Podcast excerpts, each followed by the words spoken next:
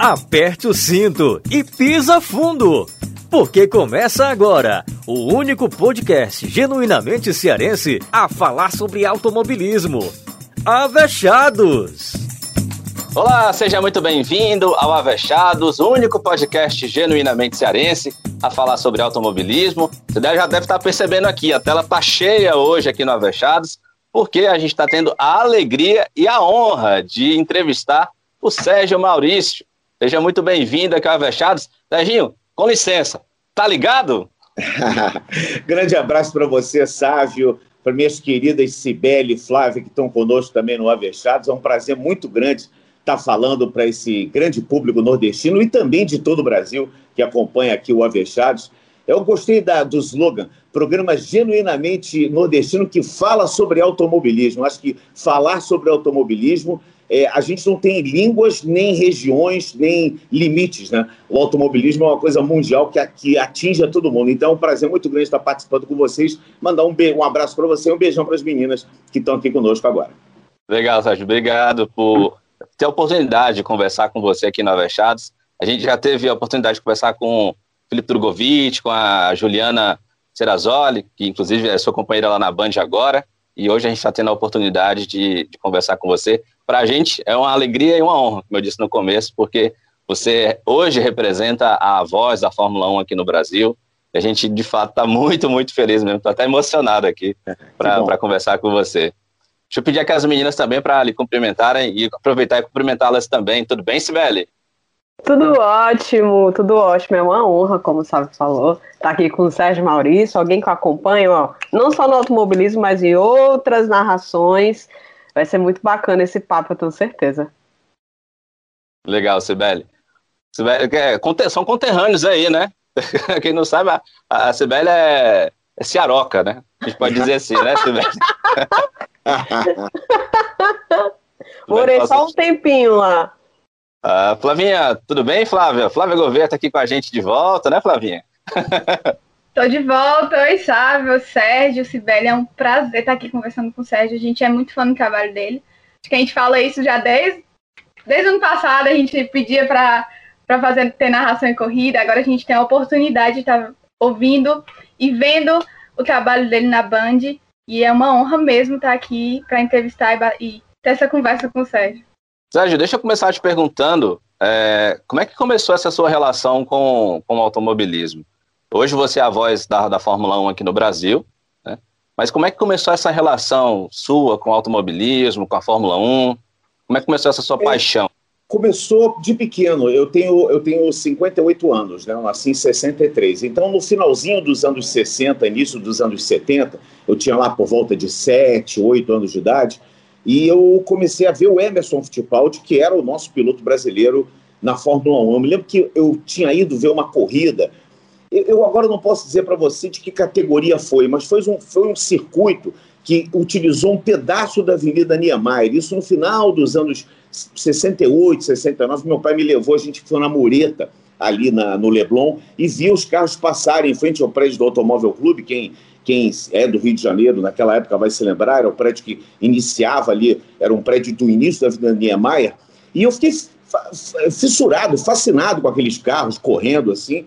Eu, eu, claro que o, que o garoto sempre ganha uma bola e um carrinho, né? mas naquela época era muito mais bola do que carrinho. E depois desse dia, é, as, as transmissões começaram assim, em 70, começaram a ser esporadicamente levadas ao ar, né? Até que em 71 nós tivemos a primeira transmissão, eh, desculpe, em 72 tivemos a primeira transmissão experimental do Grande Prêmio do Brasil, que não valeu pontos para o campeonato. E eh, foi exatamente o ano que o Emerson ganhou né, o Campeonato Mundial de Fórmula 1. E aconteceu também um acidente, um acidente muito grave com um piloto chamado Roger Wilson. É, e, e, esse acidente foi, foi, foi a primeira vez que um piloto morreu nas chamas e que isso foi mostrado para o mundo inteiro. Então a minha relação com o automobilismo ela começou meio tumultuada, porque eu comecei amando aquele esporte e sendo proibido pelo meu pai de ver o esporte, porque justamente essa, essa cena foi muito chocante. Né, e foi passada pela televisão, porque, obviamente, a corrida estava acontecendo e não havia, como hoje, por exemplo, acontece, digamos assim, um certo cuidado de não mostrarem cenas fortes, A gente se lembra agora recentemente do acidente no GP do Saki, eh, desculpe, no GP do Bahrein, quando o, o Romero Grosjean ficou naquela bola de fogo, eles mostraram e depois tiraram, e demoraram muito a colocar a imagem de novo no ar. Isso era uma constante, os acidentes, eu digo, uma constante na Fórmula 1 naquela época. Morriam, morriam sempre um, dois pilotos por ano. Isso, digamos assim, entre aspas, era normal. E meu pai me proibiu de ver isso. Eu acabei indo na casa de um tio que eu sabia que gostava muito, um primo da minha mãe, na verdade, que eu chamava de tio, e eu sabia que ele era fissurado. E aí, no terceiro domingo que tinha corrida e eu fui proibido e fui para casa do meu tio, meu, meu pai falou assim: peraí, tá acontecendo alguma coisa, não é possível. Você só vai visitar teu tio domingo, 9 horas da manhã? Alguma coisa de errado aí. E aí ele viu que aquela, aquela sementinha, né, aquela paixão, aquele fogo pelo automobilismo, ele estava instalado em mim. Aí ele falou: não, pode ficar em casa e ver as corridas, não tem problema. Ele não é um, um, um, amante de corridas, não é apreciador, ele é torcedor do Vasco, ele gosta de futebol, gosta de vôlei, outros esportes, acha que corrida é, é, uma, é uma perda de tempo, mas eu fiquei simplesmente apaixonado por aquilo e nunca mais deixei de amar a Fórmula 1 e o automobilismo em geral. Sensacional. E, Sérgio, a, a sua relação, obviamente, a gente, por exemplo, eu trabalho com. Eu faço jornalismo e trabalho já com o futebol no jornalismo esportivo, sabe? Também, sabe, não trabalho diretamente com jornalismo esportivo, mas está ali também sempre ligado. E a gente sabe, geralmente, quando a gente tem uma, um, um, gosto, assim, no caso meu era por, mais por futebol, depois eu fui desenvolvendo mais pelo automobilismo, mas eu já entrei na faculdade, assim, com a cabeça, vou fazer jornalismo, porque eu quero ir para o jornalismo esportivo, quero trabalhar como repórter, não sei, como apresentador, alguma coisa. Eu quero trabalhar com isso porque eu gosto disso. Como foi para você, já que você já tinha esse, esse amor desde criança, para você ingressar na, na questão da narração, do, do, da comunicação? Como foi esse processo? Olha, eu vou te contar, Flávia, foi um negócio muito louco, porque esse meu pai, o doutor Simão, ele é um cara radiomaníaco. Né? A gente está fazendo aqui o podcast. O podcast o que, que é? É o rádio moderno, né? É o rádio que você pode ouvir a hora que você quiser. Se você quiser ouvir metade do programa hoje, daqui a um mês ouvir a outra metade, você pode fazer. Então, eu, eu sempre, desde pequeno, eu sempre me lembro de eu estar no colo do meu pai ouvindo rádio porque naquela época a gente nem tinha televisão em casa. Eu sou uma, de uma família de classe média do Rio de Janeiro, dos anos 60, e que televisão era uma coisa muito cara. Então eu me lembro que a primeira vez, a primeira televisão que eu vi na vida foi meu avô que comprou. Em 73, eu já tinha 10 anos de idade, né, assim, a televisão que, que foi televisão de, é, digamos assim, um aparelho de televisão, porque a gente tinha aquelas televisões pequenininhas que mal dava para ver de 14 polegadas. Eu me lembro que a, meu avô comprou essa televisão para a gente ver a Copa do Mundo. Foi a Copa do Mundo colorida, foi a primeira Copa do Mundo transmitida a cores, foi, foi um evento, né? Mas eu, eu, desde pequeno, sempre ouvi rádio, meu pai sempre ouvia rádio. Então eu sempre estava ouvindo as narrações esportivas, as transmissões, e aos 16 anos, eu sou torcedor do Botafogo, meu pai sempre me levava aos jogos, ele me levou os cinco anos em 68, todo vestido de Vasco, Botafogo, meteu quatro no Vasco, eu saí de lá e falei, ó, essa aqui eu não quero, eu quero a outra, eu quero a preta e branca. E tal, e virei botafoguense. E, e, com isso, o Botafogo passou a fazer uma parte muito integrante da minha vida. Eu, eu me tornei um membro de uma torcida organizada, depois eu fundei uma torcida chamada Copa Fogo, que hoje é a torcida jovem do Botafogo, porque eu sou de Copacabana, no Rio de Janeiro. Então eu e muitos amigos botafoguenses fundamos a Copa Fogo e tinha um programa de televisão chamado Conversa de Arquibancada, que por um acaso dessa, da, da vida, essas coincidências, era na TV Bandeirantes. E, e, e, esse programa era um programa de torcedores. E tinham, e tinham aqui no Rio as quatro torcidas, Flamengo, Fluminense, Vasco e Botafogo, tinha um representante era mais ou menos como se fosse um chefe de torcida. Então, no Vasco tinha a dona Dulce Rosalina, que representava a torcida do Vasco, era uma senhora vascaína, a casa dela era toda decorada de Vasco, os dentes dela eram pintados com as cores do Vasco. Era uma coisa meio bizarra, mas era muito genuína. No Flamengo tinha o Niltinho, no Fluminense o seu Armando, que era um senhor respeitável, que levava pó de arroz para que se jogasse, né? O Fluminense é o clube do pó de arroz, se jogava pó de arroz quando o Fluminense entrava em campo, e no Botafogo tinha o Russão, que era um sucessor do Tarzan, que era um cara meio forte, meio marrento, grandão assim, e que era muito botafoguense. E esses quatro participavam do programa e eu fazia parte da claque. Eu ficava atrás, batendo palma numa arquibancada, o programa chamava, chamava Conversa de Arquibancada. E um belo dia o Russão teve algum problema e ele não pôde ir no programa, era domingo de manhã, às 10h45. Hamilton Bastos apresentava esse programa. Bom, eu, eu, nesse dia, o Hamilton resolveu apontar para mim e falar assim: Você aí, Lourinho, você que fala muito aí atrás, senta aqui hoje que você vai sentar aqui na bancada. Eu sentei na bancada do programa. E por uma sorte, uma coincidência da vida, o André Lacê, que era diretor da Rádio Roquete Pinto, ele estava vendo o programa. Quando acabou o programa, ele entrou em contato com a TV Bandeirantes, que ele queria fazer o mesmo molde do programa da TV, que era um programa que tinha meia hora, 40 minutos, no rádio. Na segunda-feira, isso era um domingo. E eu, na segunda-feira, aí eu recebi esse, essa, esse, esse telefonema lá, recebemos. Aliás, o Hamilton recebeu, porque ele conheceu o Hamilton, que era o dono do programa, era o apresentador. E ele falou: Olha, vocês não querem ir lá? Dá uma força para ele lá e tal. Aí eu fiquei assim, poxa, eu estudava de manhã, né? Eu tinha 16 anos, estudava de manhã. Falei: será que eu vou? Não vou? Matei aula e fui no programa. Fui ver o que, que, que, aconteceu. É, dona Marli, minha mãe, nem sabia disso. Fui lá, matei aula. Eu fui de uniforme, eu estava no Princesa Isabel. Eu fui de uniforme lá. Cheguei lá, o cara olhou para mim de uniforme, assim, já achou esquisito, né? E quantos anos você tem? 16. Ah, não pode trabalhar em rádio com 16. Falei, pô, mas deixa eu fazer o programa e tal. E aí eu fiz o programa. Quando eu acabei de fazer o programa, eu sempre fui muito falador, já deu para perceber, os ouvintes já devem ter percebido que eu sou um papagaio, não paro de falar. Eu, é, é, é, eu fui chamar, o cara me chamou e falou assim: cá, nós temos uma vaga de repórter para cobrir o América. Você quer ir lá com, com o repórter para ver como é que é? E eu fui até o, a, a rua Campos Salles, onde o América tinha um campo e treinava lá. O América era, naquela época, um grande clube do Rio de Janeiro. Hoje é um clube de, de menor expressão, mas era um grande clube. E eu fui com o Vitorino Vieira, um repórter que já morreu, um senhor já. Quando eu cheguei lá e vi o que ele fazia, aí eu falei assim, bom, isso tudo eu já sei, porque eu ouvia tanto rádio, tanto, tanto, tanto, que aquilo para mim era, era como se fosse natural, era uma coisa, ué, mas eu escuto isso, as perguntas que ele faz, a, a, a forma de abordagem, aquilo tudo já era familiar, era como se fosse uma coisa que, que eu tivesse bebido na fonte, se a gente pode dizer assim, a vida inteira, e de repente você se vê na fonte e fala, ué, tô aqui, e aí, quando eu voltei, eu, eu fiz uma, digamos assim, uma matéria, a minha primeira matéria, junto com ele, e o diretor da rádio achou aquilo o máximo. E falou: Poxa, você quer trabalhar com a gente? Eu falei: Sim. Eu já narrava muitos jogos de botão. Eu, quando era pequeno, adorava narrar jogo de futebol de botão. Futebol de mesa, como se chama, talvez no, no Brasil, né?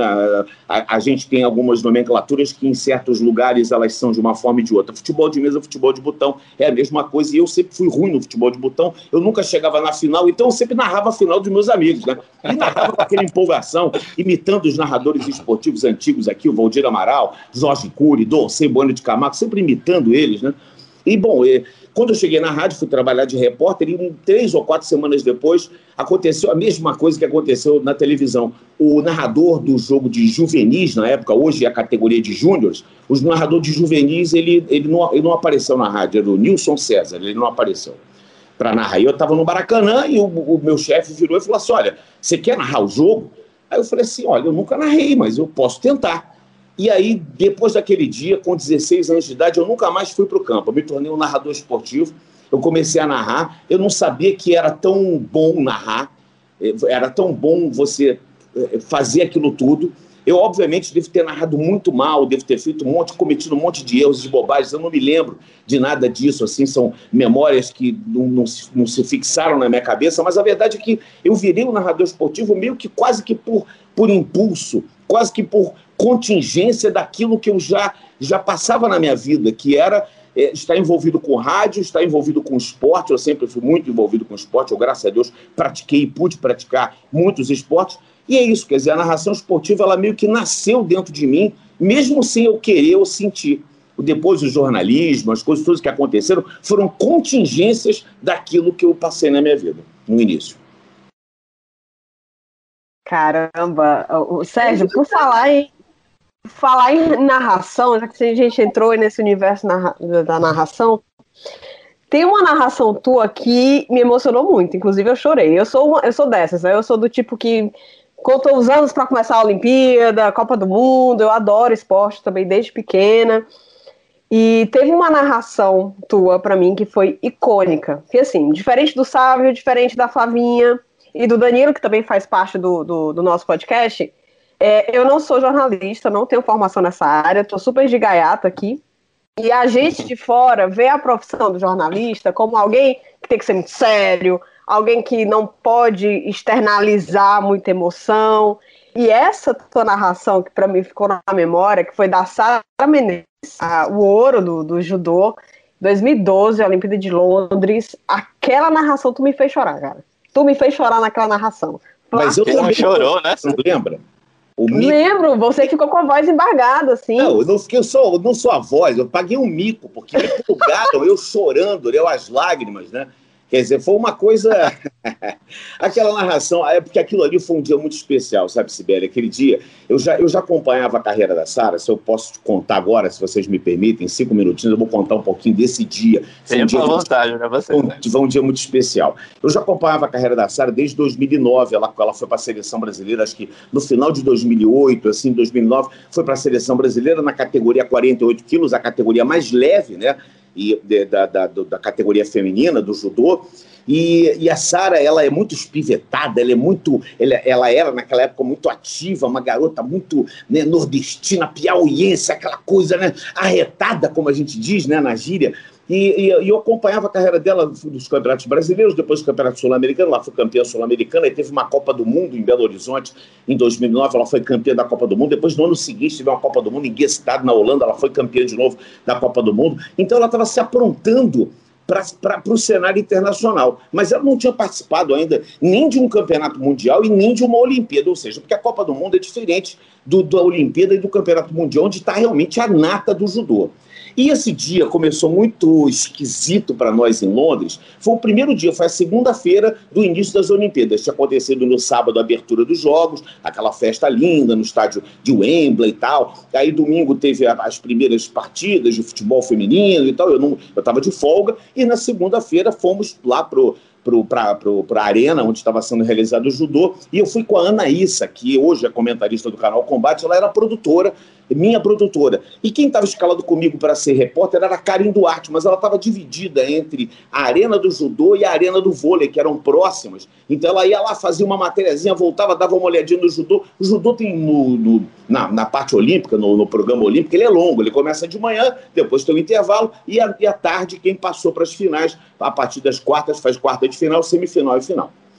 Bom, a Ana, a Anaísa já chegou errada, né? Porque ela chegou com um tubo de shampoo dentro da bolsa. E foi exatamente um ano depois do, do, de, da, da, de, de, acontecimentos horríveis que, aconte, de, que aconteceram, coisas que aconteceram lá, de atentados. Então, então, a segurança era muito grande, não podia entrar com líquido, a não ser água, e assim mesmo você tinha que mostrar um invólucro, a nota fiscal, outros líquidos, tipo spray para cabelo, shampoo. Mas ela tinha passado numa farmácia, comprado e Chegou na porta, ela foi barrada. Ela, ela, teve, ela fez um escândalo, ela chorou. Eu falei, Anaísa, por favor, hoje é o nosso primeiro dia. A gente está começando. Deixa o shampoo, depois eu te compro. Descarta o shampoo, um shampoo grande, caro, daqueles né, europeus. Ele descarta o shampoo e a gente depois vê o que, que acontece. Bom, sentamos lá e a Sara começou a passando rodo logo numa, numa francesa, depois pegou, acho que uma alemã que tinha sido vice-campeã mundial, e antes do almoço ela derrotou também, acho que uma lutadora de Moçambique, se eu não me engano.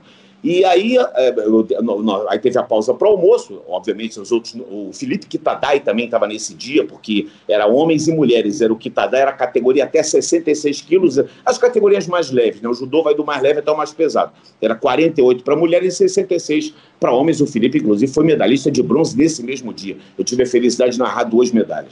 Mas a história com a Sara foi o seguinte: quando eu desci, a Sara estava abraçada com a Rosicléia Campos, que é técnica da seleção de judô. Eu estava indo pro, em, em, direção à fila lá para comer um sanduíche, e as duas estavam lá, e eu, eu cheguei perto das duas, aí a gente se abraçou. Falei, porra, Sara, hoje é teu dia.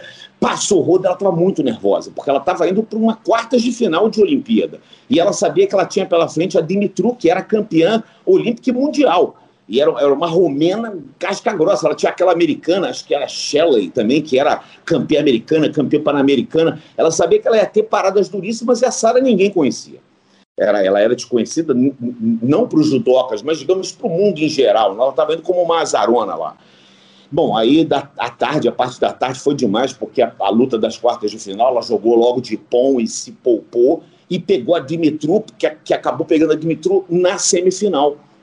E aquilo ali foi, a, acho que a luta mais espetacular de, de judô que a gente viu, uma aula de judô em 2012, que sem dúvida naquela Olimpíada foi a luta mais espetacular. Duas técnicas, duas guerreiras, e a Sara acabou vencendo por Vazari na contagem mínima e foi para a final. E a final foi aquilo, né? Foi a medalha de ouro, venceu com dois Vazares, foi uma coisa É, e, e, a minha vida acabou ficando interligada com a vida da Sara. A gente ficou tão amigo que ela fez uma faixa preta com o meu nome e o nome dela entrelaçados. Ela me deu uma cópia da medalha de ouro dela.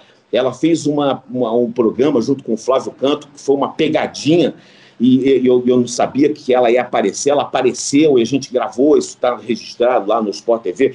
Quer dizer, enfim, a minha vida acabou se, se enlaçando, se misturando com a vida da Sara ela disse para mim já várias vezes que ela sempre bota a narração, quando ela vai treinar, ela bota aquela narração da medalha de ouro para dar um gás para ela. ela. Enfim, a gente se fala muito pelo WhatsApp. A Sara é uma fofa, é uma, é uma garota maravilhosa ela infelizmente teve um declínio na carreira que é normal acontecer porque é, a, carreira de esportista de alto nível é uma carreira muito difícil. É muito difícil você se manter no topo mas ela está aí ainda lutando, está é, ensinando, que é muito mais importante, né, passando os ensinamentos dela como campeã olímpica e, e como grande campeã que é para os mais jovens, e o trabalho lindo que ela faz no Nordeste, especialmente no Piauí, especialmente em Teresina, porque é, é, é, é muito importante a, a, a, a, a divulgação do esporte, né? você levar o esporte, porque o futebol é fácil você levar, porque o futebol é o nosso esporte.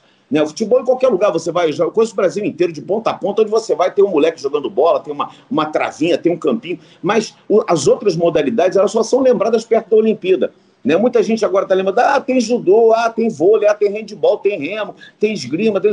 só lembra quando, quando é ano olímpico. Né? Depois passou o ano olímpico, já era. Então eu acho que esse trabalho que a Sara faz, e isso tudo eu contei exatamente para enaltecer é, essa medalha dela, foi a medalha mais importante que um atleta ganhou, é, assim, eu, eu, digo, uma das medalhas mais importantes que um atleta ganhou, porque ela era mulher. Naquela época, em 2012, havia muito preconceito em relação ao esporte, nós estamos falando de, de nove anos atrás.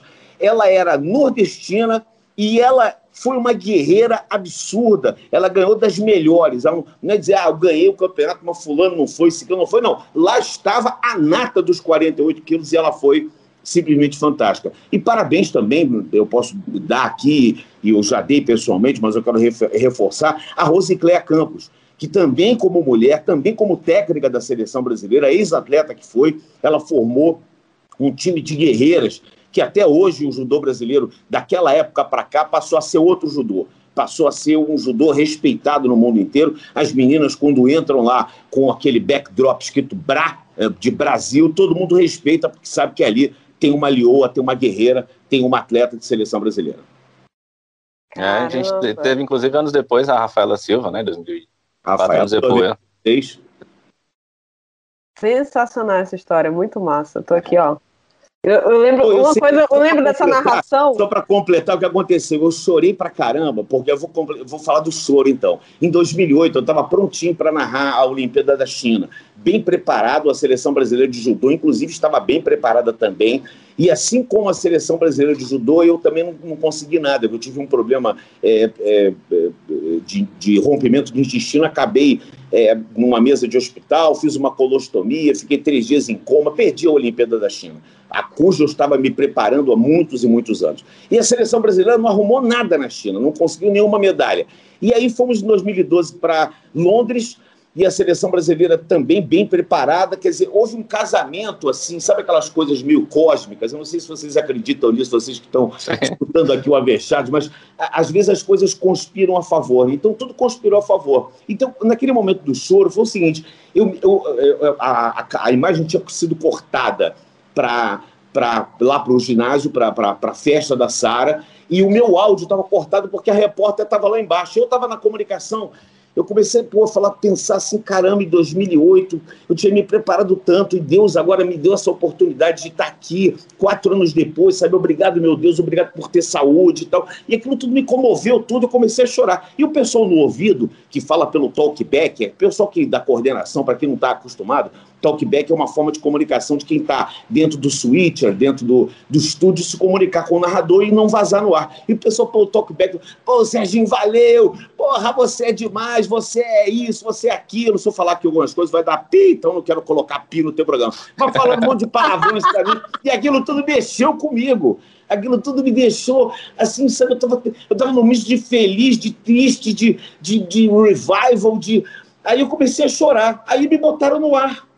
E eu não sabia, tava, a câmera estava virada, nós temos aquela câmera Concan, que é uma câmerazinha pequena que fica em cada posição de imprensa na Olimpíada, você fica com os fones, o microfone e tal, e uma Concan, que é uma câmera voltada só para o narrador, para ele fazer uma participação ao vivo e tal. E, e aí eles botaram a Concan no ar. E o pior dessa história, sabe o que, que é? É que nesse dia, bom, teve a medalha, eu fui muito parabenizado pelos meus chefes e tudo, e fui para casa. E nós tínhamos um fuso horário de cinco horas em relação a Londres, né? O Galvão Bueno, quem não se lembra, naquela época a TV Globo não tinha os direitos, a TV Globo não tinha os direitos da Olimpíada. Os direitos eram da Record para TV aberta, o Sport TV para TV fechada e a Record para TV aberta. O Galvão estava lá, ele não podia, não tinha credencial, não podia participar de nenhum evento, não podia narrar, ele não estava credenciado pelo Sport TV, mas nós tínhamos lá uma, uma, um estúdio, um Glass Studio, que era num prédio até macabro no centro de Londres, tinha um fundo para o Rio Thames, é lindo, era um estúdio de vidro, e o Galvão apresentava uma espécie de bem amigos de lá, que era um Bom Dia Olimpíada, ou Boa Noite Londres, sei lá, enfim, o nome do programa.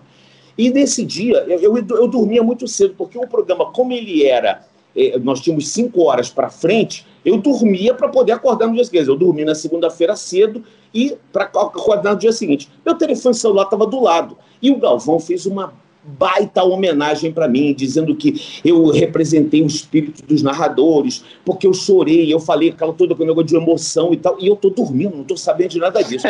De repente, meu telefone começa a apitar. E é toque de todo lado, é toque de chamada, é toque de mensagem, é toque. E uma hora eu olhei e vi o nome da minha mãe, Marli. Falei, pô, vou ter que atender. Minha mãe tá ligando, eu olhei pro relógio, era com duas horas da manhã. Eu falei, nossa, duas horas da manhã, minha mãe me ligando, deve ser alguma coisa muito séria, né? Porque ela sabia que ela não podia me, me interromper, a gente ia combinar. Eu falei, mãe, só me liga se for uma coisa séria, eu tô lá.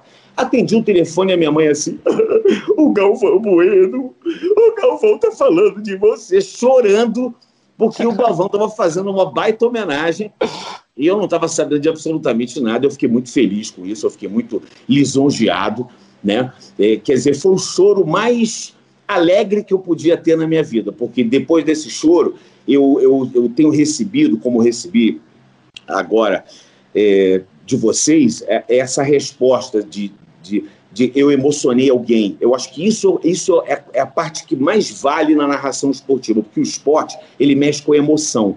Né? O esporte, fundamentalmente, você falou, Flávio, em relação ao jornalismo. Né? O jornalista ele é um especialista em generalidades. Ele tem que saber um pouquinho de economia, um pouquinho de política, um pouquinho de esporte, um pouquinho de tudo.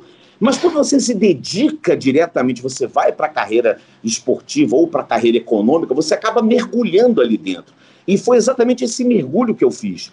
E esse mergulho foi reconhecido numa, numa, numa situação incrível. Quer dizer, eu consegui narrar uma medalha de ouro inédita e aquilo acabou criando uma repercussão, porque eu chorei, uma repercussão emocional ainda maior do que foi. Né? Porque as pessoas vibraram pela Sara e por mim também né, por entenderem talvez essa relação de amor que eu tenho com o esporte, e muitas depois souberam dessa história que eu contei para vocês do, de 2008, quer dizer, dessa transição. Então, isso tudo foi uma coisa que. E, e, mais, você ser homenageado pelo mestre dos mestres, que é o Galvão Bueno, quer dizer, é o cara que é a tua referência.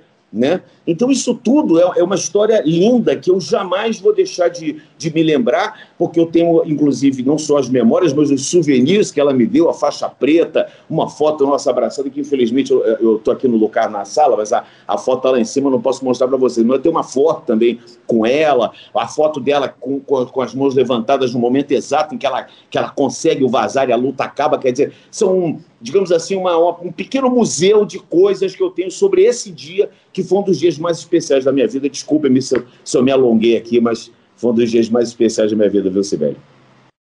Não, tá maravilhoso. Tô aqui olhando que massa. Muito, eu muito massa. essas histórias, assim. Nossa. Porque, porque é, querendo ou não, você marca a história. Para mim, marcou muito essa narração. Para a própria atleta, marcou demais, porque foi o triunfo dela ali, todo o resultado do, do trabalho, de tudo que ela abdicou ali, porque a gente sabe que vida de atleta não é fácil ainda mais do, de alta performance.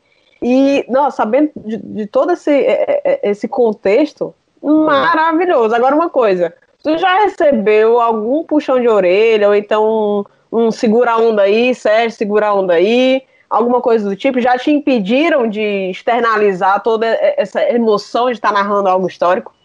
Olha, graças a Deus, não, não recebi isso. Eu fiquei muito com muito medo na época em que eu comecei a colocar os bordões na transmissão esportiva, e, e eu, eu, tenho uma marca que são os meus bordões, porque como eu vim de rádio, né, vocês trabalham em rádio, vocês sabem disso, o rádio ele vive muito de bordões, né? Porque como o rádio não tem a imagem, você acaba associando o bordão àquela voz, àquela narração. E eu vim de rádio, minha origem é rádio, então eu sempre tive muitos bordões em rádio. Quando eu cheguei na televisão, e lá nos anos, digamos assim, 90, 91, que eu comecei, eu fui para a TV Educativa, eu sou oriundo de televisão da TV Educativa. Eu cheguei lá em 89, ainda como repórter e produtor. Em 90 já trabalhando como apresentador de jornal, narrando jogos de futebol na TVE do Rio de Janeiro, hoje é, chama-se TV Brasil, se eu não me engano.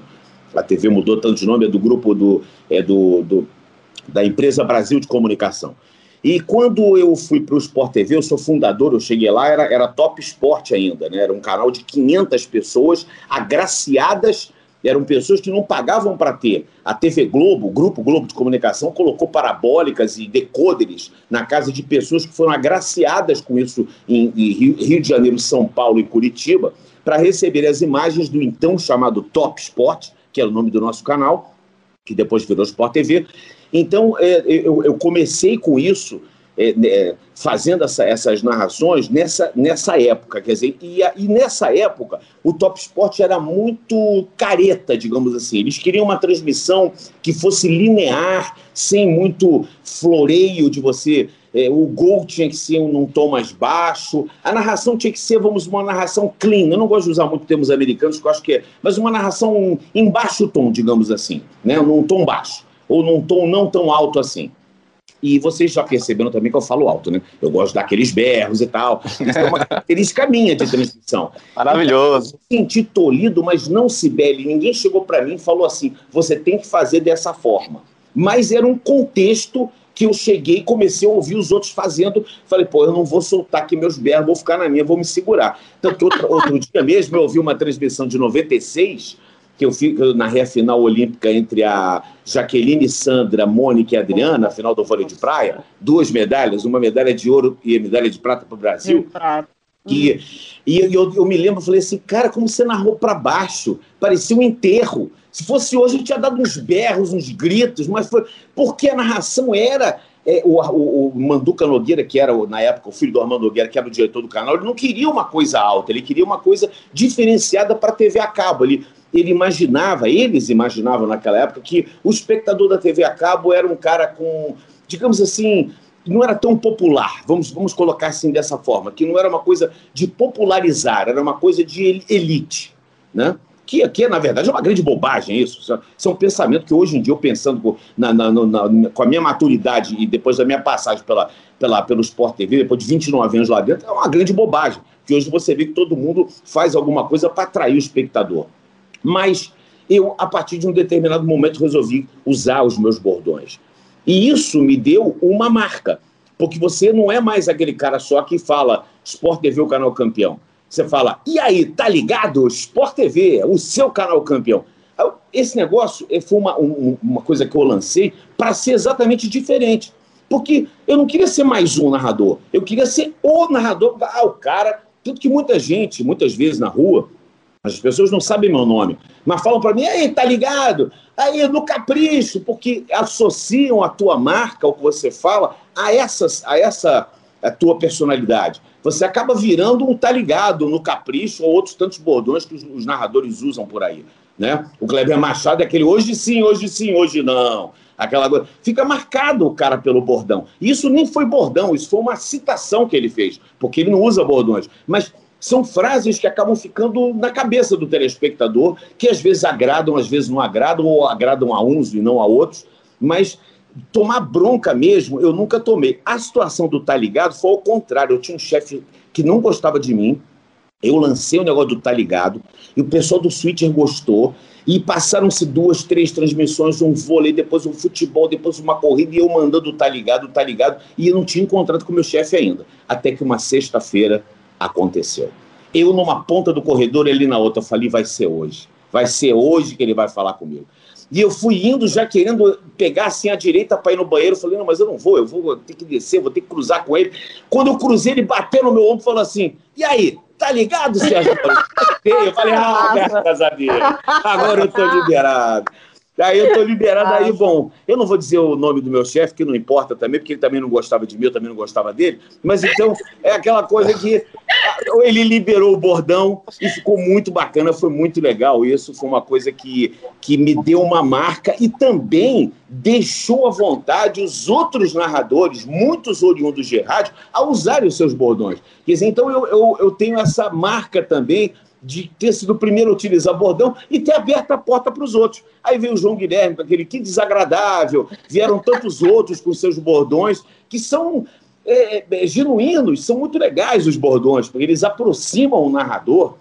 Porque quando você trabalha em televisão, muita gente olha assim, você está ali dentro de um objeto, dentro daquela caixa, e, e, e, é uma coisa um pouco fria, né? A televisão, diferentemente do rádio, que a gente está aqui batendo papo, a Sibeli está rindo, a Flávia está rindo, você participando. Na televisão, não, não tem uma interação muito grande. A televisão é aquele objeto que está ali. Né? O rádio você leva ele para o carro, você liga no carro, você tem no banheiro, você tem na cozinha, é um, um objeto, é uma, digamos, um veículo de comunicação que você não precisa estar tá olhando para ele para ver as coisas. O cara está te falando, então você tem uma intimidade maior, porque o, o, o, locutor fala muito mais. A televisão não, a televisão era, era naquela época mais hermética, mais, digamos, é, é, compacta, com mena, menos, menos é, é, chance de você falar as coisas. E o bordão aproxima. Né? O bordão te aproxima, porque o cara ele sente uma, uma é, digamos assim, uma intimidade com você. Né? Você está entrando e fala, e aí, tá ligado, maluco? E aí, pô, foi no capricho e tal. Então, isso tudo é, faz parte de, uma, de um contexto de aproximação. Então, respondendo essa pergunta que demorou 10 minutos para responder, que era tão simples responder sim não, é, eu não, nunca fui tolhido. E, e sim, já tive problemas em relação a isso, mas que foram superados com o meu chefe lá, que falou para mim, tá ligado, aí o tá ligado colou de vez. É... Deixa eu falar. Só para só pra puxar uma, uma coisinha que ele falou justamente sobre interação, que eu tinha uma pergunta para ele, já tinha pensado sobre isso. E você tem uma conexão, Sérgio, muito legal com o pessoal do Twitter. A gente chama de F1TT. Isso. É a comunidade da Fórmula 1 no Twitter você tem uma relação muito legal com a galera, tá sempre interagindo. Você fazia isso quando tava narrando os treinos. Você continua fazendo isso agora lá na Band, nas corridas. Você lê, você fala, você conversa. É uma interação. A gente até falou antes de começar a gravar que você leu uma vez da Sibeli e a Sibeli correu pra falar pra gente no WhatsApp. Você ama o tweet. Foi uma comoção. Aí, é, e, e, você falou sobre essa questão do, justamente da TV ser mais fria, era uma coisa, é uma coisa, é uma realidade, mas a internet aproxima muito, né? A internet você tá aqui na TV, mas você tá falando com o pessoal no Twitter, você tá mandando uma mensagem, e essa interação torna essa narração mais especial, porque a gente tem uma ideia aqui vendo desse lado, que a gente, por exemplo, como a Sibeli, com muitas pessoas, a Sibeli é um exemplo mais próximo, que a gente viu que fica muito feliz quando tu lê um, um tweet. Então, é, é, pra gente que está aqui do outro lado, é muito legal. Para vocês também torna, torna mais especial como essa relação do seu ponto de vista de narrador, a pessoa que está lá na TV. Ela é uma relação muito legal. Primeiro, por essa, essa, essa forma que você tem de, de ter uma resposta imediata, isso é muito legal. Eu me lembro quando eu trabalhava em rádio, há muitos anos atrás, a gente tinha lá um patrocinador que era o Motorrádio que a, gente tinha uns aparelhinhos de rádio, assim, AM, FM, pequenininhos, era um motorrádio. Então a gente colocava uma pergunta no ar, assim, por exemplo, quem vai ganhar o clássico, Ceará ou Fortaleza? Aí a primeira pessoa que respondesse, ligasse e respondesse, ela ganhava o motorrádio. Quer dizer, essa resposta imediata, tem gente fazendo positivo e negativo aqui, né? É, tem torcedores do Ceará e do Fortaleza. Mas, enfim, é, é, é, essa resposta imediata que a gente tinha era um telefonema ou dois telefonemas. Ou talvez você, quando apresentasse, como eu, foi o caso que eu apresentei durante muito tempo, eu trabalhei na Rádio Tamoio, no grupo Edson Queiroz, grupo Verdes Mares de Comunicação, eu trabalhei na Rádio Tamoio muitos anos, e a gente tinha lá, é, é, além do, do rádio, a gente recebia cartas que era uma coisa que hoje é impensável, né? Mas as pessoas mandavam cartas dizendo que acompanhavam o programa e tal. Hoje, com a ferramenta do Twitter, você tem uma leitura, você tem uma, uma comunicação imediata. Então, ela, ela é para o bem e é para o mal, porque muita gente eh, também te, te, critica, te. Porra, esse cara tá falando um monte de bobagem, não sabe nada. E tem aqueles que ficam, poxa, que legal, o cara leu. Quer dizer, essa ferramenta é muito importante. Ela tem que ser muito bem trabalhada e tem que você, o, a pessoa que está lá, por exemplo, o narrador, o comentarista, ele não pode se deixar, digamos assim, é, abater por certas críticas, porque as críticas são muito grandes. E, e, e nas comunidades, não digo nem só na, na, na Fórmula 1, mas em todas as comunidades do Twitter, quando às vezes um fala mal, parece um rastilho de pólvora todos falam mal para ficarem bem na fita, sabe aquela coisa? E isso a gente já percebe com a maturidade, com a, com a vivência disso tudo. O importante é você saber filtrar, você dar, dar a resposta que o telespectador quer. E eu comecei a utilizar isso, também fui pioneiro no Sport TV, também fui o primeiro, porque narrar treino é um saco. Eu vou falar para vocês, é muito chato. Você fica uma hora e meia narrando o nada. Por que, que você está narrando? Nada. Tem uma ação da pista. Ah, o Hamilton saiu. Pô, legal, fez uma primeira volta boa. Ah, agora ele botou pneu amarelo. Opa, andou bem agora. Ih, rodou o Romeo Grosjean. Não tem ação. Não é uma corrida que tem início, meio fim, uma história que você vai contar, uma narração do jogo de futebol e tava, a bola vai para fulano, ciclano. Não é nada. Aquilo ali é um treino. Então, quando eu resolvi usar o Twitter como instrumento, eu pensei, pô, eu vou fidelizar os caras tipo 5 horas da manhã, o maluco tá lá, vai pegar o Twitter, vai passar a mensagem. Aí eu vou falar o nome dele, ele vai ficar a fim de passar outra mensagem para mim. No dia seguinte ele vai dizer pro irmãozinho, o amiguinho lá, amiguinho, ó, passei mensagem, o cara leu meu nome. Isso tudo faz parte de uma grande ação que você aproxima o cara, você fideliza, você dá intimidade e você interage, porque os telespectadores trazem muitas coisas. Eu sou um cara muito bem informado, assim, modéstia à parte, mas tem muitas coisas que eu não consigo pescar. Então, às vezes, um cara, eu tenho algumas pessoas que me passam mensagens, então, o cara descobre coisas, declarações, testes que aconteceram, reminiscências, lembranças, que ele pode automaticamente ali, diretamente, é, falar comigo. Então a minha, minha porta está sempre aberta, porque eu acho que o, o, telespectador ele agrega na transmissão. Muitas vezes você em casa deve ter falado assim, pô, mas aí o cara não viu aquilo. É porque às vezes você, na tensão da transmissão, você tem tantas coisas para fazer. Não é só você chegar lá, sentar, pegar o microfone e sair falando. Não é assim. Existe uma, uma coisa, uma, uma técnica para se fazer isso. Você tem que saber a, a ordenação da técnica disso, saber a abertura, quanto tempo você vai abrir a transmissão, você vai passar para o comentarista, você vai acionar o repórter, você vai ler as mensagens, você vai chamar o comercial. Você, existe toda uma parte técnica nisso tudo. E hoje o Twitter se encaixa nessa parte técnica. E, e, e, e é o nosso feedback. A gente, muitas vezes, é, olha para pro, pro, os 10 assuntos mais comentados no, do, do Twitter e está lá a Fórmula 1. E, quer dizer, então você está sendo é, prestigiado, você, o, o teu objetivo está sendo alcançado, porque você está dando oportunidade do, do, do, pessoal falar e você está dando voz às pessoas.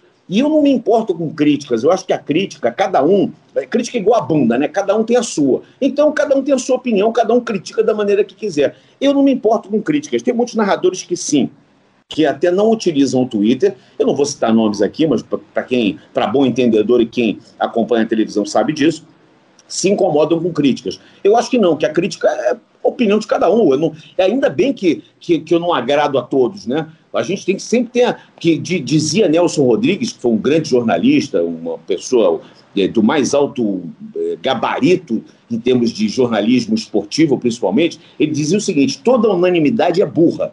Né? Se você tem uma mesma opinião, todo mundo junto, é burrice. Tem que ter um para discordar. Para a discordância, da discordância sai a luz. Né? Eu, se todo mundo achar que, que o preto é preto e pode não ser cinza, um dia, se jogarem um, um balde de tinta branca, aí, aí não vai ser legal. Né? Você, todo mundo tem que ter uma, uma, uma opinião sobre isso. Então, essa, essa discordância, essa, essa, essa mescla de opiniões é muito importante para quem está lá, para quem está narrando. Então, o Twitter é sim uma ferramenta muito, mas muito importante, e eu usei ela como um é, alicerce para segurar a nossa transmissão, para dar uma interatividade, para ajudar a transmissão do nada, que é um treino livre, que nem posição no grid vale.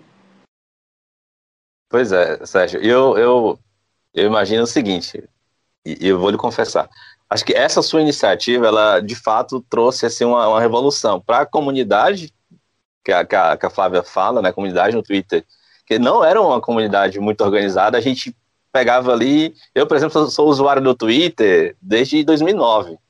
E assim, nunca tinha encontrado grupos. E à medida que você foi trazendo esse envolvimento, com aquelas hashtags na sua transmissão, trazendo o pessoal para a sua transmissão, eu fui conhecendo pessoas que tinham o mesmo gosto por Fórmula 1, e aí a gente vai, enfim, começando a seguir, e, e aí, hoje em dia, a gente de fato tem uma comunidade. Tem, é claro, seus lados bons e ruins, mas a gente tem uma comunidade. Normal, né? É, normal. É, Sérgio, você lembra da sua primeira transmissão da, da, da Fórmula 1? A sua, a sua primeira corrida transmitida? Bom, a primeira corrida que eu transmiti da Fórmula 1 foi ainda na rádio, foi na Rádio Carioca, em 1988, o Grande Prêmio do Brasil de 88, que eu transmiti pela rádio. Na televisão, a primeira corrida que eu transmiti foi no Sport TV.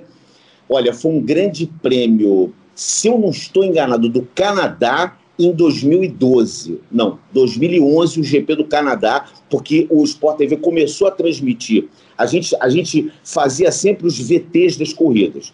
E em 2012, 11, a TV Globo tinha as corridas do Canadá, México e Estados Unidos à tarde. Então ela não podia fazer as transmissões, porque foi exatamente, se eu não me engano, em 2010, foi aquela transmissão do Canadá que teve quatro horas de corrida, que acabou indo para cima do futebol, eles cortaram a corrida no meio. A vitória do Button, me lembro. O Felipe Massa saiu com a mangueira engatada no, no, no, no, no pit lane, foi aquela corrida maluca do Canadá. Então eles resolveram não correr o risco, porque havia um conflito de patrocínios, né? O patrocínio do futebol batia com o patrocínio da Fórmula 1, então eles resolveram passar essa corrida para o Sport TV e também Estados Unidos e México. Então essa foi a primeira na televisão. Em loco, a primeira corrida que eu transmiti foi em 2014, na TV Globo, que foi a última, por um acaso, a última pole position de um brasileiro, foi o GP da Áustria. Eu estava lá com o Rubinho e com o Luciano Botti, e eu dei a sorte de chegar lá e ver o Nico, Hucken, o Nico Rosberg rodar na minha frente, o Lewis Hamilton passar reto e o Felipe Massa de Williams cravar a pole position em 2014. Essa foi a primeira de muitas corridas que eu narrei. É quente, hein, Sérgio? É. Dizem que eu sou, né? Já ia dizer, a sua história prova, né? Isso. Cê, é, e Sérgio, o, assim, a gente falando sobre a, as corridas que você, as primeiras mas a primeira na Band foi uma coisa assim, a gente fez no, no episódio que a gente comentou, o GP, a gente tirou um tempinho para comentar sobre a, a cobertura que a Band fez ali. E foi uma coisa assim espetacular. Porque a gente não estava nem acostumado com isso. Eu, eu sou muito mais nova do, na, no, no mundo da Fórmula 1. E eu não tinha pegado uma transmissão dessa, assim, nunca tinha visto. E a empolgação de vocês lá da Band misturou com a nossa empolgação de início de temporada que já tem. E foi uma coisa assim muito, muito legal mesmo. Fora todo aquele programa que vocês fizeram, a gente acompanhou desde 9 horas da manhã até a largada, depois da corrida, depois o pós-corrida. Então foi uma coisa assim que foi marcante, foi muito marcante pra gente que estava assistindo. Foram cinco horas de transmissão, cinco horas de Fórmula 1. Nunca ninguém tinha colocado no ar cinco horas de Fórmula 1. Uma coisa assim impressionante, acho que e a gente sabia, realmente, não ia fazer isso toda a corrida, porque, né, humanamente é impossível vocês trabalharem. A gente, é, eu trabalho com, com TV e a gente sabe exatamente que a transmissão, ontem mesmo a gente estava fazendo a semifinal da, da Copa do Nordeste, a gente sabe, não é nada fácil colocar uma transmissão ao vivo. É, tem todo um roteiro, tem todo muita gente envolvida num trabalho desse. E a gente aplaudiu e, e, e comemorou realmente a forma como a Band tratou a Fórmula 1 e essa primeira transmissão foi muito marcante.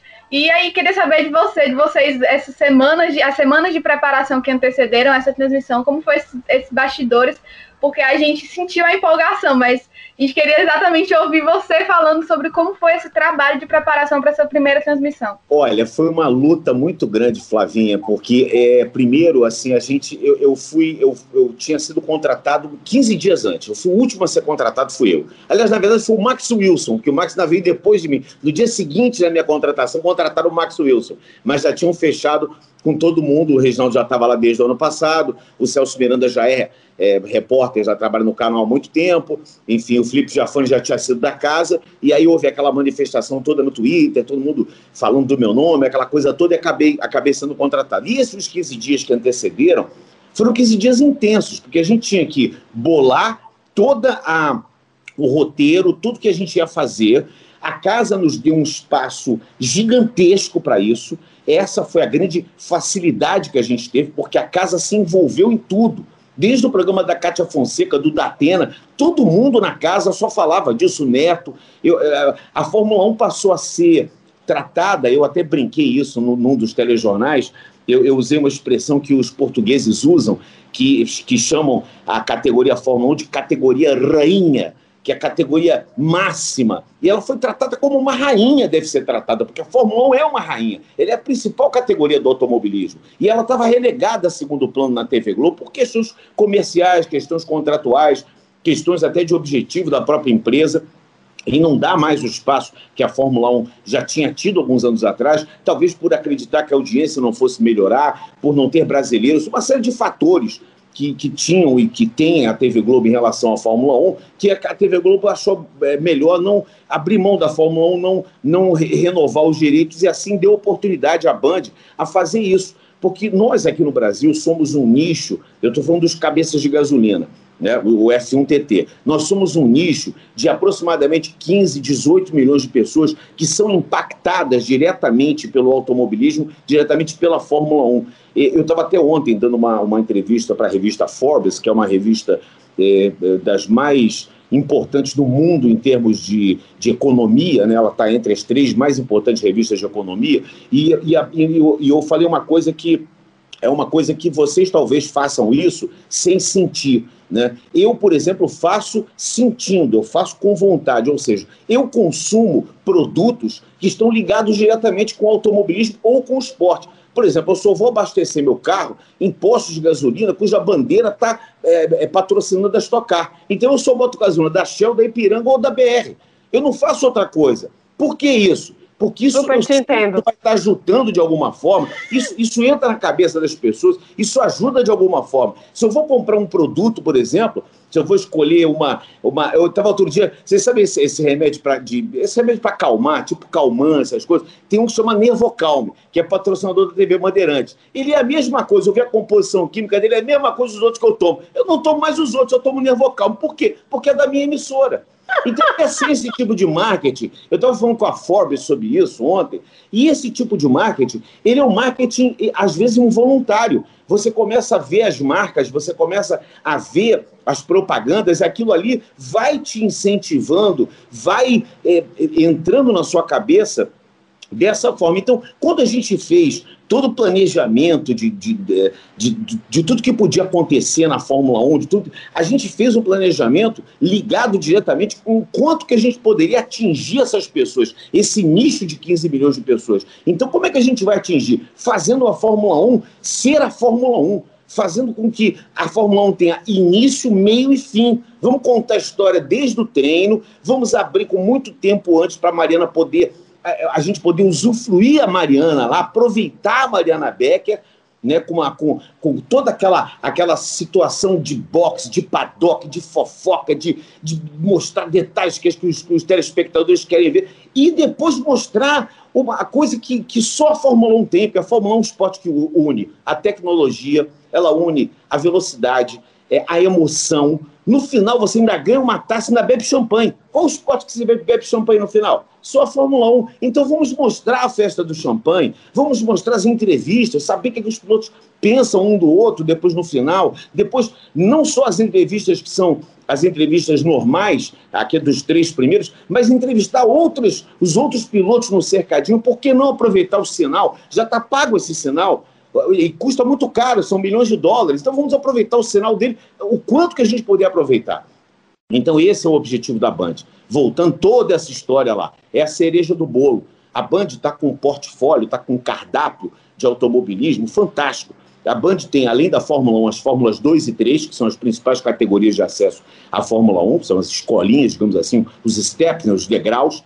Nós temos a Stock Car, que é a principal categoria do automobilismo brasileiro, que, que é uma categoria que rivaliza com a NASCAR no, no domínio do cenário das Américas está entre as cinco principais categorias do mundo, hoje com pilotos ex-Fórmula 1 como Felipe Massa, Rubens Barrichello, Tony Canan vindo da Fórmula Indy, campeões como Daniel Serro, o Ricardo Maurício, Thiago Camilo. Nós temos uma, um, um, time, um naipe maravilhoso. Tem a Copa Truck de caminhões, que ela tem um, um público só dela. A Copa Truck é, um, é, uma, é uma categoria, assim, é uma coisa louca, à parte. O que tem de fissurado por caminhão é uma coisa... E a gente tem o Felipe Jafone, que é nosso comentarista, é piloto da Copa Truck. O, o, o Max Wilson, que além de ser meu irmão, eu sou até suspeito para falar dele, porque eu amo o Max Wilson de paixão, ele está ele tá, ele tá guiando, voltou a guiar, inclusive na Stock esse ano, em substituição ao argentino na equipe do Rubinho Barrichello. Mas o Max, ele é coach da Copa Porsche. A Porsche é uma categoria mundial, é uma categoria que é, ela é suporte em vários grandes prêmios, é uma categoria monomarca. Quem nunca quis guiar um Porsche? Quem nunca quis? O Porsche é um, é um sonho de consumo do, do, do, ser humano, digamos assim, que gosta de automobilismo. Nós temos agora a categoria Endurance, que é a categoria de resistência, Império Endurance, que vem também para a gente mostrar corridas de 4, 5 horas de duração, equipes brasileiras e internacionais, estrangeiras que vão participar, é, carros diferentes, a gente vai ver Ferrari, Lamborghini, McLaren, quer dizer, é, é, uma, é uma, uma coisa muito legal.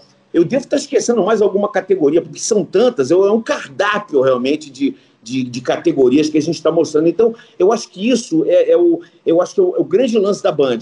É você abrir o espaço, você ter uma categoria que tem realmente é, é uma, uma dimensão muito grande que é a Fórmula 1 e você trazer agregada a essa Fórmula 1 uma série de outras categorias para diversão do público que está em casa. Ah, esqueci o Rally dos Sertões. Esse ano a Band também vai mostrar o Rally dos Sertões, competição off-road, que é, que é, um barato o Rally dos Sertões. É, é, é, é, genuinamente brasileiro, né? É um rally brasileiro por, por excelência, né? Então é isso. Eu acho que a Band está fazendo esse trabalho. Eu tenho um orgulho muito grande, um prazer muito grande de ter sido convidado para ser a voz disso tudo, ser o porta-voz disso tudo, ser, ser o elo de ligação que aqui é uma coisa que me deixou.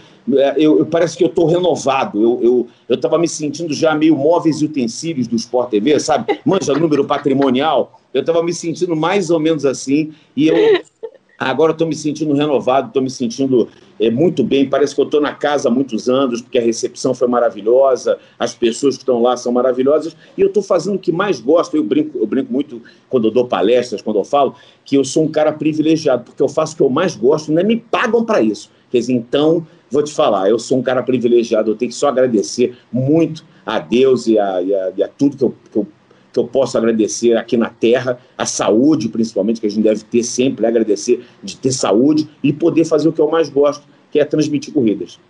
Ai, Sérgio, não vou nem mentir, que eu tô aqui aliviada. Inclusive, é um recado para todas as pessoas que me chamam de doida, porque eu sou do mesmo jeito com marca. Por exemplo, eu não curto o Bottas.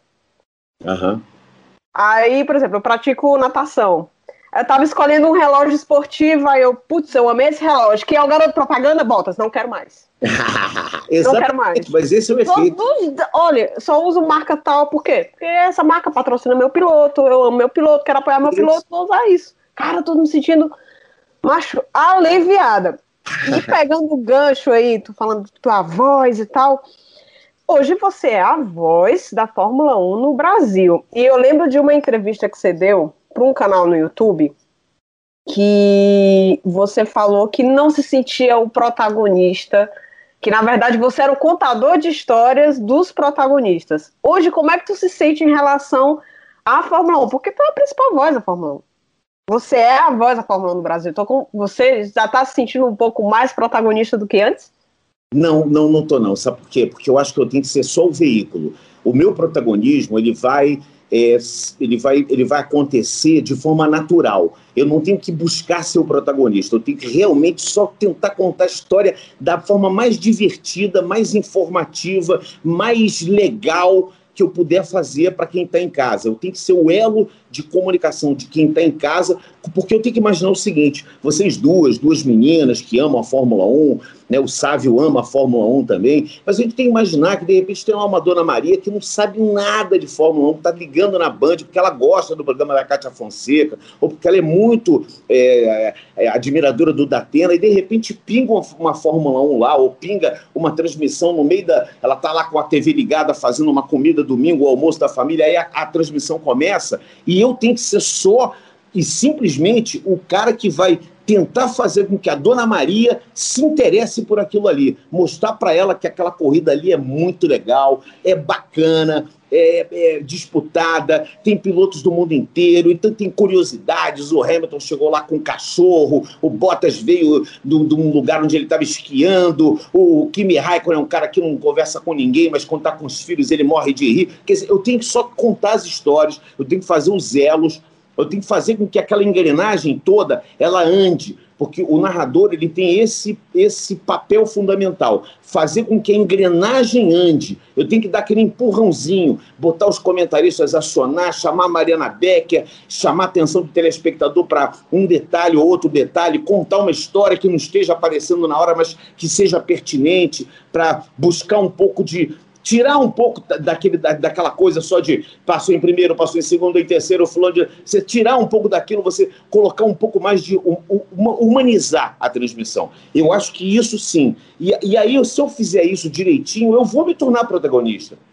porque as pessoas vão me ver como um cara, pô, esse cara é legal, eu, eu, eu, vou, eu, nem gosto muito de corrida, mas eu vou ver corrida porque ele fala tão é, bacana, ele fala umas coisas legais, ele fala umas coisas que são pertinentes, eu, eu gosto muito de de contar as histórias dos locais, a geografia, falar sobre um pouco da história. A gente estava agora com o GP da Emília-Romanha. Aquela região da Emília-Romanha, ela é uma região que, que começou a ser colonizada em 1540. Existe uma história por trás de todos os lugares. Então, se você pode, numa corrida de Fórmula 1, contar um pouco de história, de geografia, de economia, de, de relações sociais, aquilo tudo só vai agregar para o teu evento, porque você vai ter, vai ter um conhecimento para você mesmo, eu para mim mesmo. Eu já conheci, já descobri muitas coisas pesquisando por causa da Fórmula 1, você acaba descobrindo outros caminhos. A gente, como jornalista, é curioso. O jornalista é um curioso de plantão, né? Curioso com um diploma na parede. Né? Esse é o, é o, grande mote do jornalismo, é curiosidade. Você vai descobrir as coisas e, e, você pescar coisas pertinentes e que sejam engraçadas, ou que sejam culturais, ou que sejam educativas, e poder passar aquilo ali para o telespectador. Isso, claro, com muita emoção, porque eu acho que a emoção faz parte do esporte. Mais uma vez, eu volto naquela tecla: o esporte está ligado diretamente com a emoção é diferente do jornalismo político, por exemplo, que quando você coloca emoção, você vira o fio, porque você se declara. Né, o, jornal, é, o jornalismo esportivo, você tem que passar emoção na, na dosagem certa. É claro que todo mundo aqui tem time de futebol. Eu sou botafoguense, mas eu nunca narrei um jogo e alguém falou assim: pô, tu estava torcendo pro Botafogo. Ou então eu tô narrando um jogo, pô, você tava. Ou uma corrida, pô, você estava torcendo pro. Não, eu, eu não tô ali para torcer para ninguém. Eu quero que tudo se, se ocorra, tudo ocorra da melhor forma possível, que ninguém se machuque, que não aconteça nada demais, que seja um baita espetáculo. Agora, quando tem um brasileiro envolvido numa competição internacional, aí claro que o pachequismo vai fazer parte do contexto. Aí você vai ser pacheco, não tem como escapar. Mas isso tudo, é, Sibeli, Flávia, Sávio, amigos aqui ligados, é, isso tudo tem que ser numa medida certa. E aí, se você fizer isso tudo na medida certa, você vai ter o teu protagonismo. Você vai chegar aonde você quer chegar. Eu não quero ser mais do que ninguém, nem menos do que ninguém. Eu estou ocupando agora uma, uma posição que me confiaram essa posição. É uma posição de confiança. E eu não posso quebrar essa confiança. Né? É como um cargo de confiança. Eu, eu, eu hoje estou o narrador, hoje eu estou a voz da Fórmula 1. Eu não sou, eu estou. Porque pode ser que daqui a algum dia eu falo uma besteira qualquer, o cara rapa esse cara daí e bota outro.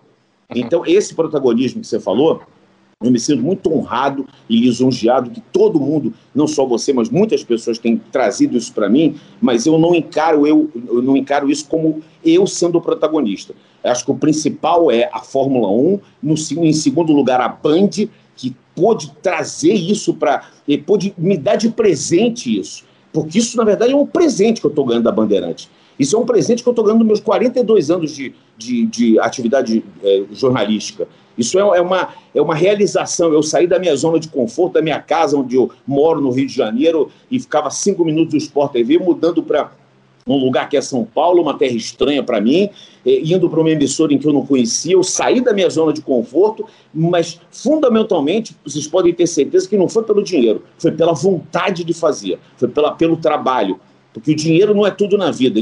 O Falcão diz assim, que dinheiro não é tudo na vida, mas é 100%. Eu concordo, mas, é, mas também tem o lado, eu tenho falado isso muito, de uma coisa chamada salário emocional. O salário emocional ele não tem valor, ele não, não é mensurável, ele não tem, não tem dígitos, ele, ele tem benesses, ele tem é, você sentir, por exemplo, eu estar conversando com vocês e vocês estarem assim, é, ávidas em saber coisas, em me perguntar. Isso é um salário emocional. De saber que tem muita gente que nesse momento está ouvindo aqui o nosso podcast, deve estar me imaginando, nem me conhece, mas talvez se interesse por Fórmula 1, por ouvir o nosso papo aqui. Isso para mim é o salário emocional. Isso para mim é o mais importante. A vida, claro, é feita de capital, de ganho, de perdas, de, de dinheiro no bolso, óbvio que eu queria ter, óbvio, muito dinheiro, todos nós, que o mundo fosse tudo rico, mas não é assim.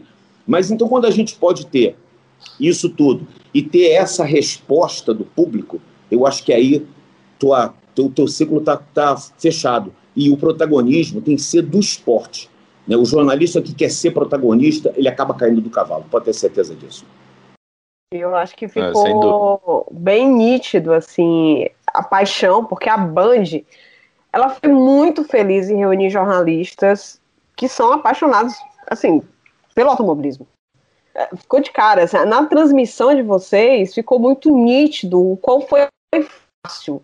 Realmente foi fácil, Sérgio, por exemplo, montar a pauta, né, vamos fazendo, falando dos bastidores, mas montar a pauta foi fácil, porque querendo ou não, como você falou, você saiu da zona de conforto, foi para uma nova casa, apesar de ter colegas que já trabalharam juntos ali, que sabem mais ou menos a dinâmica, né? Mas como é que foi é, é, é montar a pauta, conhecer novos colegas? Assim, pra gente passou-se assim, um dinamismo e algo natural, como se vocês já trabalhassem assim uns 20 anos juntos. Como é que foi eu, isso? Foi justamente essa situação que a Band quis não levar sustos ou não dar sustos nos telespectadores, e por isso que ela trouxe um time que já tinha um entrosamento. Né? Você montar uma, uma transmissão esportiva de um produto que você não coloca no ar há 40 anos, que é o caso da Band, ficou 41 anos afastado da Fórmula 1. Naquela época nem se pode comparar tecnologicamente como era a transmissão e como a transmissão é hoje. E se você é, traz pessoas, por mais conhecimento que elas tivessem do esporte, mas não o conhecimento da transmissão esportiva em si, ou seja, o que o, que, o schedule dessa transmissão esportiva, se você não está muito azeitado, acaba dando é, coisa ruim, acaba é, você cometendo algum erro. Então a Band não quis cometer o erro na transmissão. E por isso ela é, se cercou dos profissionais que já faziam isso, para, tipo assim, esse é um problema menos para mim. Né? Então, isso é uma honra muito grande estar ao lado do Reginaldo Leme, que para mim é a maior referência do automobilismo no mundo? Ele está entre os cinco maiores conhecedores de automobilismo no mundo, ao lado de dois caras que são ex-pilotos e, e, conhecedores demais do assunto, que são o Max Wilson e o Felipe Giafone, e a Mariana Becker, que está há 17 anos fazendo isso. Quer dizer, então, você tem ali uma segurança de que a tua transmissão não vai sair do eixo. O eixo da transmissão tá. Porque o eixo não é só você pegar o sinal, botar no ar e botar o Zezinho para narrar. Não é assim. Você tem que ter um eixo de transmissão.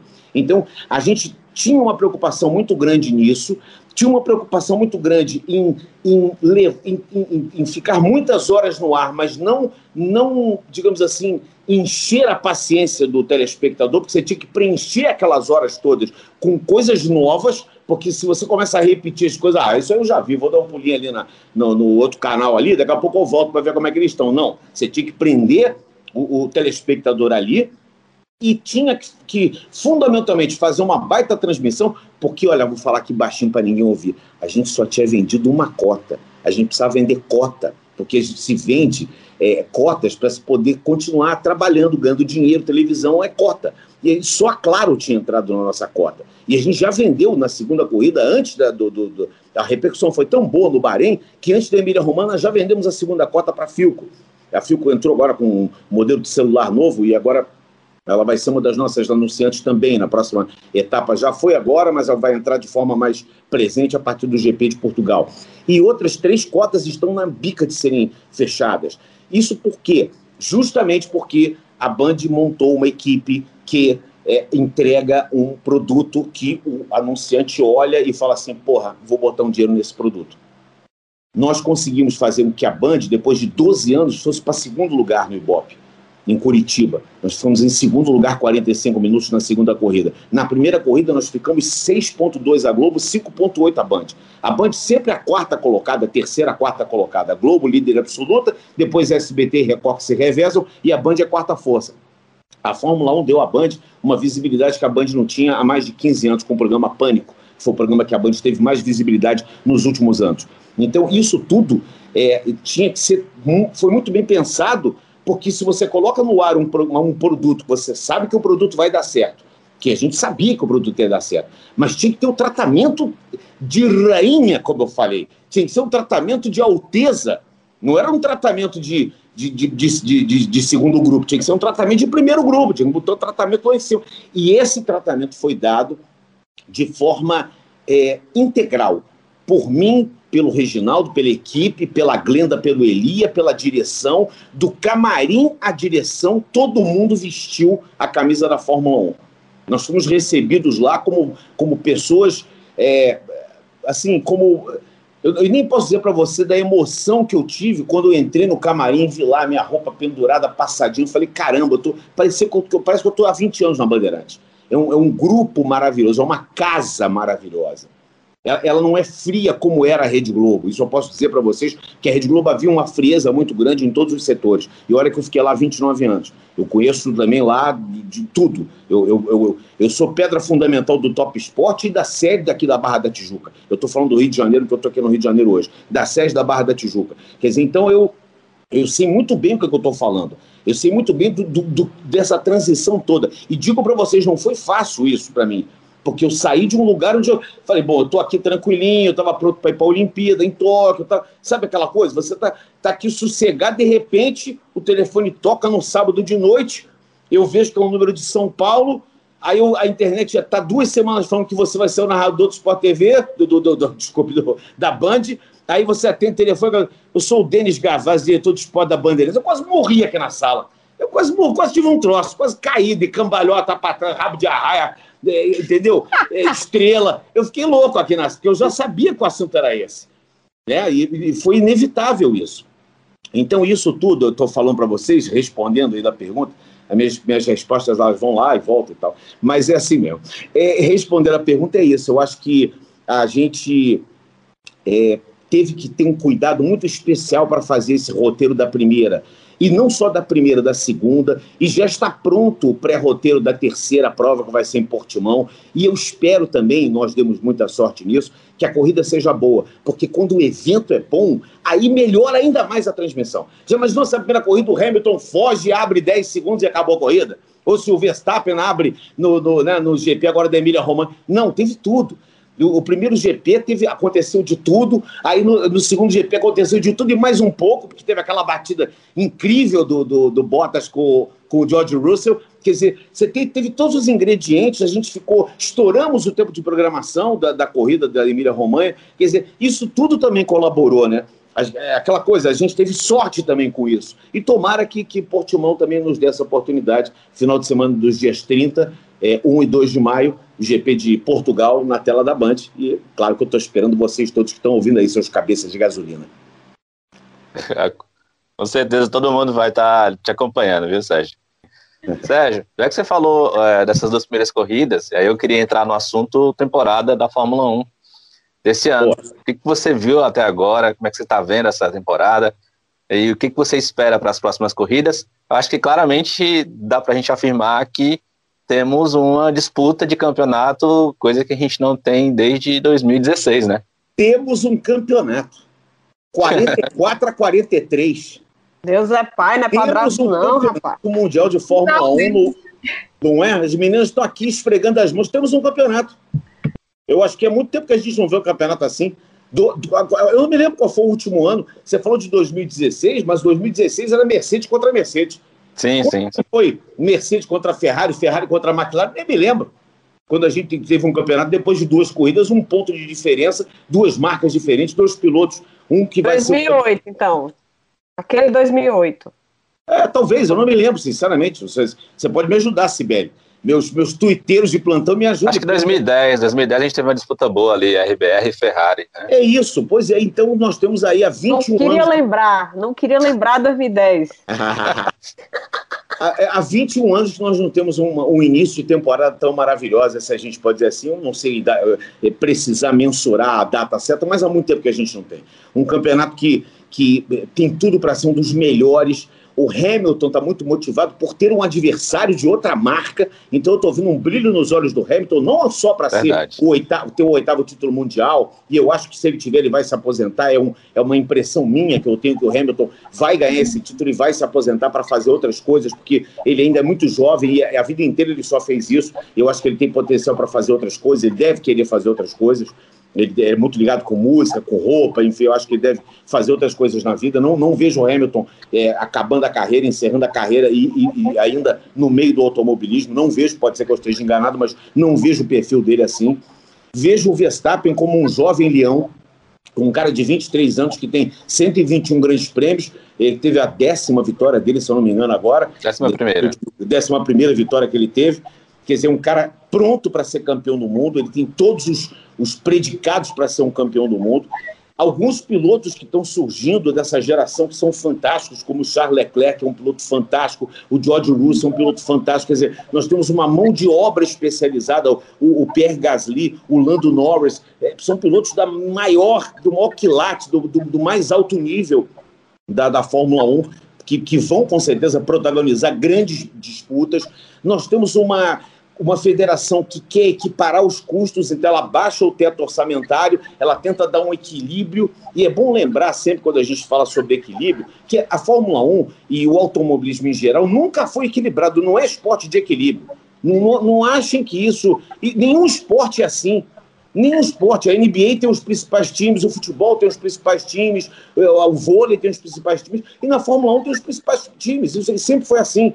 Então as pessoas falam, ah, se botar carro igual para todo mundo. A Stock tem carro igual para todo mundo e um chega em primeiro, outro chega em último. É, isso é do esporte, é normal.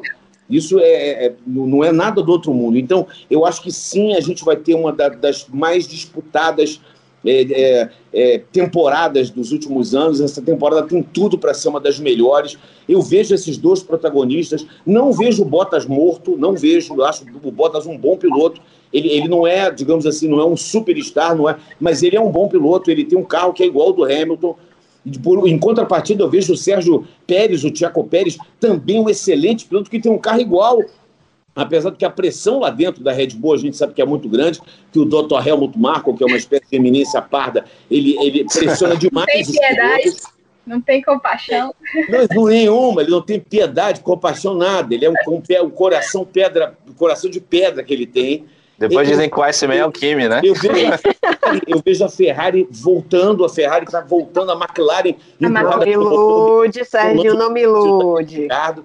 Eu quero muito que a Ferrari se dê bem. A Ferrari é uma, é uma, é uma espécie de paixão mundial. Todo mundo tem uma paixão pela Ferrari, todo mundo se emociona em ver o carro vermelhinho. Não adianta que se, se emociona mesmo. Isso é, é a maior torcida do mundo, né? É a torcida mundial, a Ferrari.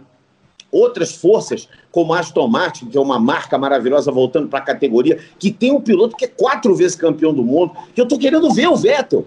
Eu estou querendo, desde, desde 2018 na Alemanha, a gente não vê o Vettel quando ele liderava e ah, bateu sim. de uma forma tosca. Ai. Parece que ele desaprendeu, mas ele não desaprendeu, não. Ninguém é quatro vezes campeão no mundo à toa.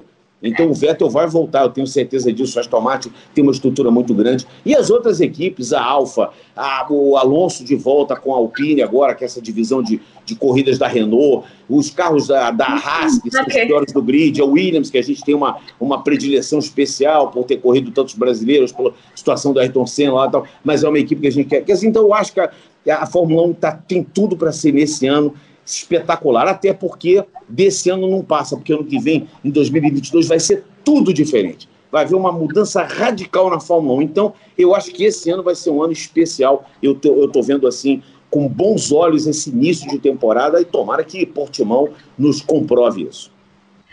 Nossa, Sérgio, você falando até assim, e, e me vê uma coisa, porque a gente, nós brasileiros que amamos automobilismo, a gente anseia por ver um, um brasileiro de volta na Fórmula 1, né? É, acho que é um.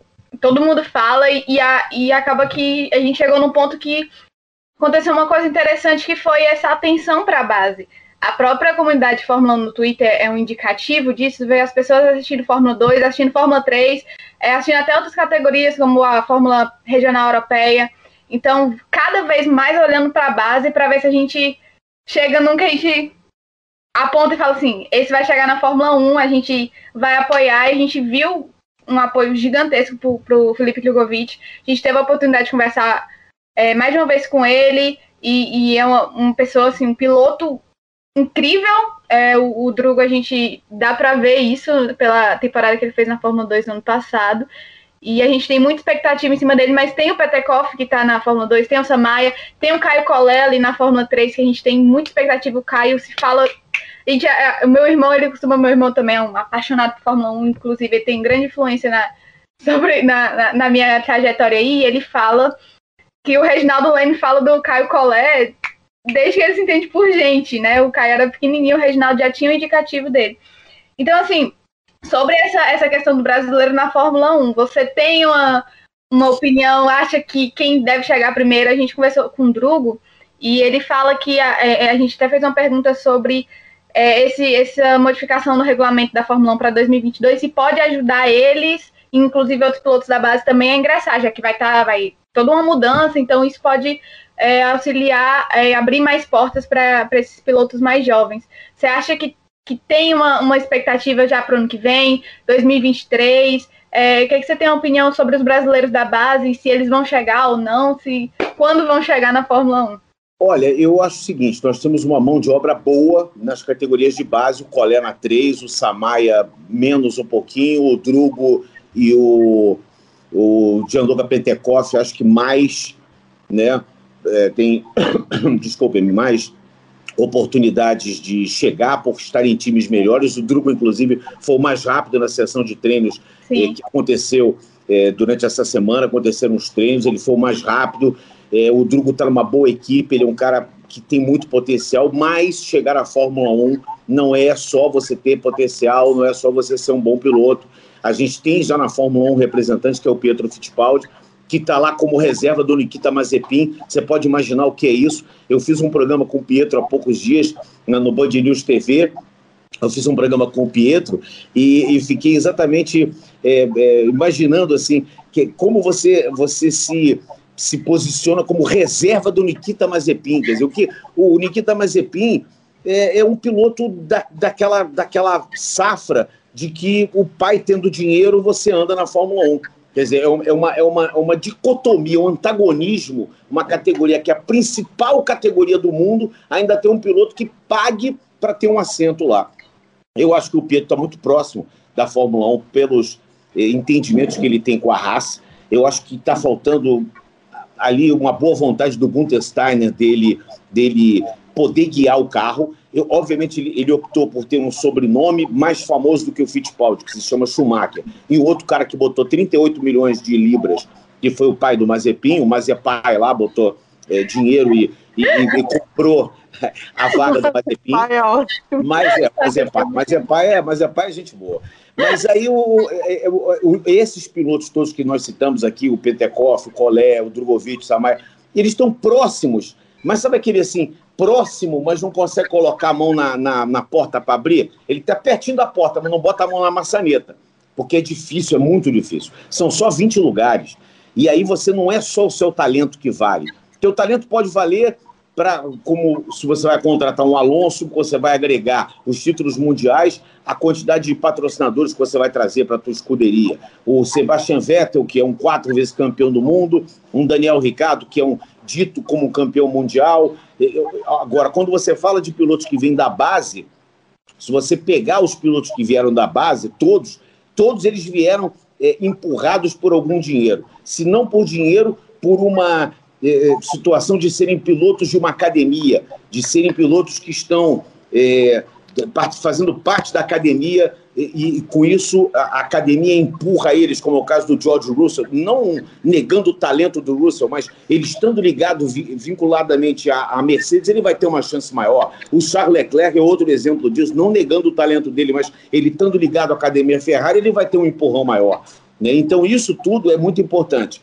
É, eu não tenho certeza, mas o Drogovic fazia parte do, do, do, do, da academia da Red Bull e já não faz mais. Como o Sérgio Sete Câmara também fazia parte da academia, está hoje na Fórmula E, não faz mais parte da academia da Red Bull. Isso é um, um, um, um digamos, um passo para trás, porque você já não, não, não está ali, é, digamos assim, disponível é, a qualquer momento para ser utilizado ou para ser pensado como piloto. Né? E se você não coloca dinheiro junto nisso tudo, você não traz os seus patrocinadores, o próprio Pietro Fittipaldi, ele está como é, reserva na equipe Haas, mas ele tem patrocinadores pessoais que pagam o salário dele, não é a Haas que está pagando, porque ele não está correndo. Ele é um piloto que, é, momentaneamente, de, de, uma hora para outra, pode ser que ele entre para correr, como fortuitamente, a palavra seria essa, como aconteceu com a situação do Romeo Grosjean. E ele entregou o que ele podia entregar. Fez um 17 e um 19 lugares. É o que a Haas tinha ali para ele, o que ele podia dar, o que tinha para aquele momento. Então, eu, eu, eu, queria muito que tivesse um brasileiro, quero muito que, te, que tenha um brasileiro, terá um brasileiro, futuramente eu acho que nós teremos um piloto, mas nesse momento eu não vejo ninguém, sinceramente eu não vejo ninguém. Vamos esperar acabar o campeonato da Fórmula 2 para ver como vão os nossos pilotos, é, para ver se vai ter alguma vaga, vai sobrar alguma vaga, mas eu sinceramente não vejo ninguém e acho muito importante para o Brasil que tivéssemos, mas não vejo ninguém com chance da Fórmula 1. Até porque, Sérgio, a gente vê a, a, questão da Fórmula 2 é muito complicada. No passado a gente teve uma disputa do Kellon Aylott com o Mick Schumacher até a última rodada. E o Kellon, que estava disputando o título, simplesmente não teve vaga, porque a gente sabe dali da, da questão que ele tinha a, a, conversa com a Haas, com a Alfa Romeo, mas não deu. E ele está ali foi decidiu fazer outra categoria porque não valia a pena financeiramente fazer mais uma temporada de Fórmula 2, considerando que tudo que ele podia mostrar, ele mostrou, e mesmo assim ele não conseguiu a vaga. Você vê que o, o Gunter Steiner, a direção da raça, o Gene Haas, preferiu abrir mão de pilotos. Tudo bem, você pode não gostar muito do Romé Grosjean, achar que o Kevin Magnussen não é um bom piloto, mas eles são pilotos experientes, caras com mais de 100 grandes prêmios, já, caras que já, o Romero Grosjean já, já subiu no pódio, já foi campeão da Fórmula 2, quer dizer, é, são pilotos que têm um potencial muito grande. Ele preferiu trocar por dois caras desconhecidos, né, o, o Schumacher, digamos, é um campeão, mas não, ainda não, não é aquele cara que desabrochou, e o Nikita Mazepin, cá, cá entre nós, é o Nikita Mazepin, né? Então, é, ele preferiu abrir mão disso, de ter dois pilotos que, que poderiam agregar mais em função do dinheiro. Quer dizer, então a Fórmula 1 é um grande business, né? O esporte é um grande business. E a Fórmula 1 não poderia ser diferente, porque ela, ela precisa desse business para poder sobreviver, para poder é, atuar. Eu ia pedir para o Serginho, mas eu acho que ele, ele já deu, deu o pitaco dele de quem seria o campeão nessa temporada. Vai ser o Hamilton mesmo?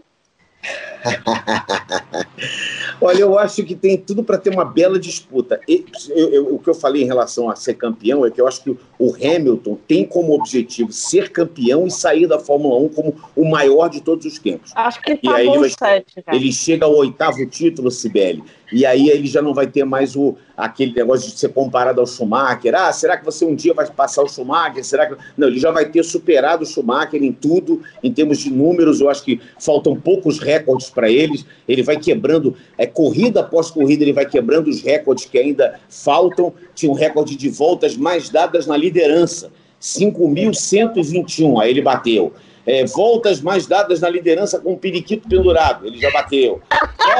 ganhar corrida com três pneus. Corridas, com, com, ganhar corrida só com três pneus, aí ele ganhou. Quer dizer, então eu acho que o Hamilton ele vai ser, sem dúvida, o cara que, que vai ser o maior nome da história da Fórmula 1, vai escrever em números o maior é, capítulo que a história da Fórmula 1 pode ter, é, sem dúvida nenhuma, e me, me, dá essa impressão de que ele não tem mais aquele interesse. Se, se a motivação dele está é, tão grande que quando o Max Verstappen fez a pole, ele ficou amarradão. Falou, pô, legal, eu vou largar em segundo, vou ter uma disputa. Ele mesmo está igual a nós, temos um campeonato. Temos um campeonato. Você vê que isso é que está motivando ele. Então eu me vejo ele com motivação, a motivação de ganhar um título mundial, ganhar do, do Max Verstappen e aí sim sair, como aconteceu com o Rosberg. Rosberg ganhou aquele título em 2016, pensou, porra, nunca mais eu vou querer enfrentar aquele cara. Deixa eu sair aqui quando eu tô bem. Eu tô bem Vamos na embora. fila, arrumadinho, cabelo cortado, penteadinho, bonitinho, prontinho. Vou sair daqui para não passar vexame. Porque quando o Hamilton acordou em 2016, quase que o, que o Rosberg perde o Campeonato Mundial. Quer dizer, é muito difícil lutar contra o Lewis Hamilton e contra a Mercedes. Então eu acho que ele está na cabeça dele é, é, é, desenhando isso tudo. E o campeonato, não, não que eu acho que ele vai ser campeão no mundo, o campeonato está aberto entre os dois. A não ser que, que aconteça uma hecatombe, e hecatombes não costumam acontecer de uma hora para outra, alguém vai chegar para disputar esse título além dos dois. Mas está entre Max Verstappen da Red Bull e Lewis Hamilton da Mercedes. Mas tu não chutaria, não? que o homem vai pro oitavo, ou o homem vai se aposentar sem chegar ao oitavo, que é a, a minha reza, minha reza parece, não vou mentir. eu disse, tá bom, já quebrou o recorde demais, mas deixa aí um, um recorde pra galera. pra alcançar, né? É, mas a Fórmula 1 não é assim, Sibeli. Fórmula 1 é. A Fórmula 1 é, ela é, ela é muito, muito, muito precisa. Né? O, o, o, o desacerto que a Mercedes teve nos treinos do Bahrein fez com que mil pessoas na Alemanha ficassem trabalhando incessantemente em turnos de 24 horas, né, em turnos de 8, 8, 8, 8 horas, é, e, e, e, durante o dia inteiro, durante as 24 horas, para descobrirem algumas coisas que possam ser colocadas no carro para poder chegar mais perto a Mercedes e qualquer equipe de Fórmula 1 que se preze, e por isso chama-se Fórmula 1, porque é a principal categoria, eles não estão de bobo, não estão que nem a gente comendo bolinho e olhando TV. Eles estão lá trabalhando. Enquanto a gente está lá, ah, tomando sorvete, vendo televisão, os caras estão lá no túnel de vento, desenhando, escrevendo, testando e fazendo tudo que pode para extrair do carro aquele décimo de segundo que vai ser uh, decisivo no momento. Quer dizer, então, eu acho que é, é, eu, eu acho que fundamentalmente é isso. Né? Nós temos um campeonato aberto, com duas equipes muito fortes, outras também fortes, trabalhando muito, mas também entendamos que algumas equipes como a Haas, por exemplo, como a Williams, elas meio que abriram mão desse campeonato, elas vão cumprir essa temporada, mas estão pensando na temporada 2022. Elas não querem gastar dinheiro mais com esse carro, porque sabe que não vai mesmo. Então não adianta botar um caminhão de dinheiro num carro que não vai. Então eles estão pensando já no próximo regulamento, que aí vem da, da pergunta que a Flavinha fez, o regulamento que vai, digamos assim, tentar dar mais equilíbrio na categoria. Mas não nos, nos enganemos ou, ou, ou, ou, possamos pensar que a categoria vai ser equilibrada. Porque não há equilíbrio, é difícil acontecer isso. É muito difícil. Nem numa bateria de kart indoor, se você pegar os, os 10, 15 carros que estão ali, um vai andar mais que o outro, um está com pneu mais gasto que o outro. É, não é só o braço do piloto que vale, é, é, é, o equipamento. E sempre tem alguém com mais dinheiro. Eu sei disso, eu corri de kart muitos anos, e quando você corre de kart, você tem 40 caras ali, e aí você vai é, ter galgar, vai subir de, de, de, posições, você vai ter uma posição melhor, vai chegar a ganhar um troféu, vai depender do quanto de dinheiro tu vai botar ali dentro. E é um poço sem fundo. É um, é um poço sem fundo. Você botar, bota, bota, bota, bota, e aí você bota, bota, bota, e vem um cara te dá um toque, joga você no mato. Fala, meu Deus, eu gastei não sei quantos mil de corrente, pneu, gasolina, mecânica. Toca, jogou pro mato e acabou tudo. Porque a corrida tem assim, é imponderável, né? O imponderável está ali a todo momento. Gente, é isso, né? Vamos Vamos, vamos cuidar aqui, vamos liberar o Serginho para almoçar, é. o restante do domingo.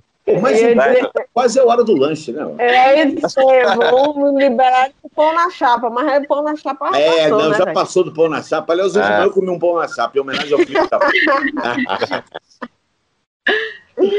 Mas é isso. Sérgio, eu acho que não tem outra palavra da, senão a te agradecer demais, mesmo pela sua gentileza de você deu essa entrevista em pleno domingo, eu falei domingo, assim, meu Deus, eu nem deveria falar domingo, eu vou interromper o domingo do dia não, de descanso da pessoa. Eu tô podendo falar, não tem problema. Ai, mas enfim, só mesmo te agradecer demais por, por ter sido gentil com a gente, conversar com a gente. Essa vai entrar muito pro currículo, viu?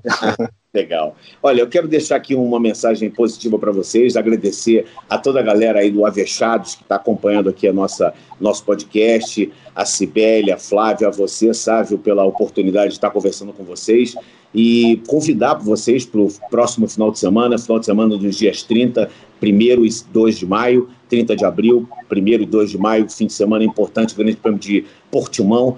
É, o primeiro de maio sempre é uma data que a gente não vai esquecer, porque foi o dia do acidente do Ayrton, naquele primeiro de maio de 94. É um fim de semana especial também por isso. Lembrando que o Ayrton venceu em Portugal, não em Portimão, mas no Estoril. A primeira corrida de Fórmula 1 que ele venceu foi na chuva em 85, na, em terras portuguesas.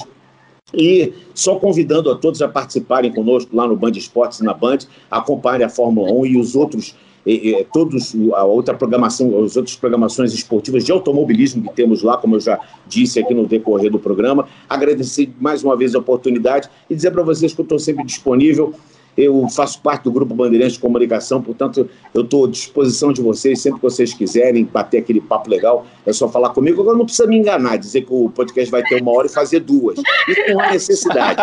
Pode ser testes comigo, não tem problema. Tá bom? Um beijo para você, Flávia, para você, Sibeli, um grande abraço para você, Sávio. E aquela perguntinha que não pode faltar, né? Sávio, tá ligado? Tô demais, Sérgio, tô ligado demais. Obrigadão mais uma vez, que essa foi foi no capricho, viu? No capricho! Valeu, gente. Um abraço para vocês.